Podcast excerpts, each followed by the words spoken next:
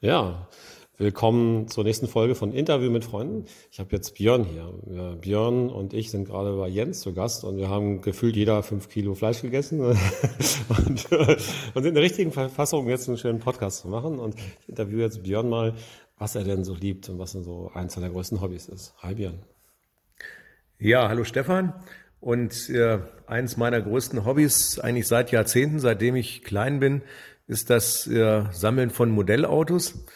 Äh, liegt daran, dass ich in der Autostadt groß geworden bin und äh, ja, alle meine äh, bekannten Verwandten und so weiter, meiner Familie, alle bei VW sind oder waren und mein Vater mir damals immer schon Modellautos mitgebracht hat, die ich teilweise auch damals ein bisschen kaputt gespielt habe. Den Sammlerwert, den habe ich erst später zu schätzen gewusst.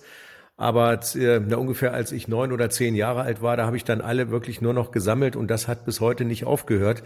Ich bin also immer wieder noch nach der Suche nach neuen und auch nach neuen alten Typen, habe mich aber mittlerweile eben komplett auf Volkswagen und Audi nur noch spezialisiert. Ansonsten hätte ich ein Platzproblem zu Hause. Okay, wie viel ähm, Fahrzeuge hast du zu Hause?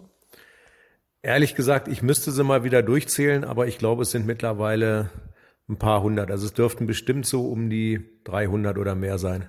Ja. Und was macht man damit? Dann kaufst du das Auto und freust du dich drüber, dann stellst du es in eine Vitrine und dann holst du alle raus und machst einen großen Stau oder was machst du damit?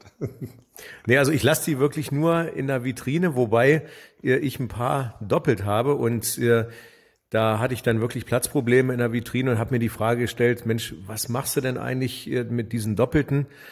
Und dann kam ich auf die Idee, da hatte ich nämlich so einen großen Plexiglaskasten zu Hause, ihr, mir so ein kleines ihr, Diorama zu bauen aus Lego. Ein Diorama? Ein Diorama. Magst du kurz erklären, was das ist? Ja, ja ein Diorama ja, haben wir ja auch gestern Abend hier bei dem Lampenladen ja, im, im Fenster gesehen. Das Modellauto ja, mit dem ja, Hotel Okay. Ja, wenn du dich erinnerst, ja. Und ich habe mir dann von so einem von so einem Youngtimer-Händler habe ich mir so ein kleines Autohaus selbst gebaut aus Lego, das in so einem Plexiglaskasten drin und diese Autos mit da reingestellt. Also cool. ja, müsstest du dir wirklich mal selber angucken. Ist mhm. so ein so ein Spleen von mir, aber ja, da habe ich dann wirklich eine gute Verwendung für diese Autos gefunden.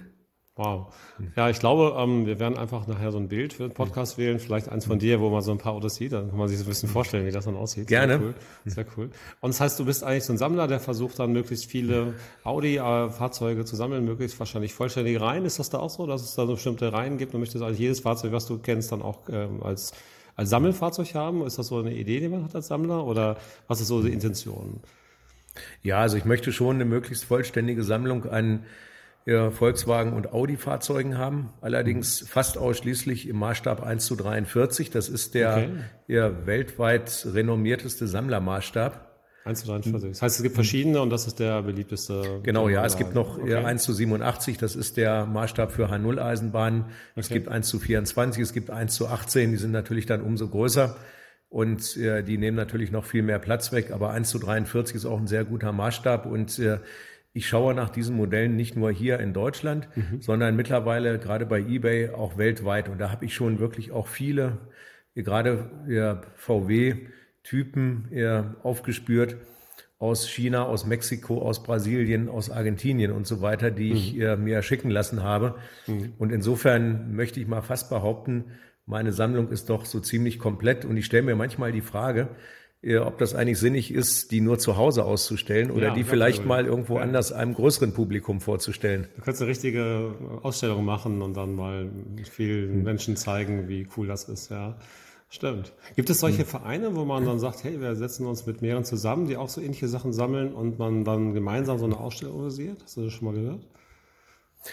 Also die Frage habe ich mir schon mal gestellt. Ich habe aber auch noch nicht äh, ernsthaft recherchiert. Ja. Sicherlich gibt es sowas, aber ich habe mir mal überlegt, diese Sammlung vielleicht äh, mal für eine Weile in der Autostadt in Wolfsburg auszustellen und da mal Sehr anzufragen. Cool. Aber habe ich bisher noch nicht in die Tat umgesetzt und äh, das ist natürlich sehr viel Arbeit, die alle zu Hause aus den Vitrinen, Vitrinen rauszuräumen, ja. äh, zu verpacken, dann da wieder auszupacken und so weiter und dann in ein paar Monaten wahrscheinlich das Gleiche nochmal. Mhm. Aber äh, und der Spaß wäre bestimmt auch riesengroß, wenn man sieht, wie viele Menschen begeistert vor deinem Auto stehen und vor deiner Sammlung und dann sehen, wie cool das ist und dann deine Leidenschaft vielleicht auch entwickeln. Ne? Das ist bestimmt ein schönes Gefühl. Was ist denn die Leidenschaft? Was ist denn das Schönste daran? Wo sagst du, das, da freue ich mich am meisten, wenn man das Auto kauft oder du restaurierst die ja teilweise auch, hast du ja schon mal erzählt. Ne? Oder was ist so das Schönste am Sammeln? Also ehrlich gesagt, ich restauriere die nicht selber, weil ich da handwerklich okay. viel zu unbegabt zu bin. Aber das Schöne am Sammeln bin, äh, ist ja, weil ich die ja wirklich äh, ja nach Typen, nach Baureihen geordnet mhm. Äh, in den Vitrinen stehen habe, dass ich im Kleinformat sehe, wie sich im Laufe der Jahre und Jahrzehnte Formen und Farben von den Typen entwickelt haben. Also bleiben wir mal zum Beispiel beim Golf. Da fängt es an mit dem Golf 1 und dem Rabbit, also der amerikanischen Version. Und das geht jetzt tatsächlich bis Golf 8 und ID3 und sowas alles, dass man wirklich so im Kleinformat die ganze Modellhistorie dann sieht. Hm. Ihr könnt es nicht sehen, aber Björn grinst richtig. Also er freut sich total, man sieht, dass ihm das gefällt. Cool, ja, das, diesen Überblick zu haben und quasi so ähm, alles bei dir zu haben und, und zu sehen und um dich rumzuhaben. Also ich lade euch gerne mal ein und dann werdet ihr vielleicht meine Begeisterung teilen, dann wisst ihr, wovon ich rede. Ja, jetzt hat Björn den ganzen Podcast-Hörer eingeladen. Mal gucken, wie viele reinpassen. ja, Björn, sehr schön. Vielen Dank. Ähm, wenn du noch ein schönes Foto findest, dann äh, nehmen wir das als Cover und dann ähm, bist du demnächst online, weltweit verfügbar. Mach's gut, Björn. Sehr gerne. Ciao. Ciao.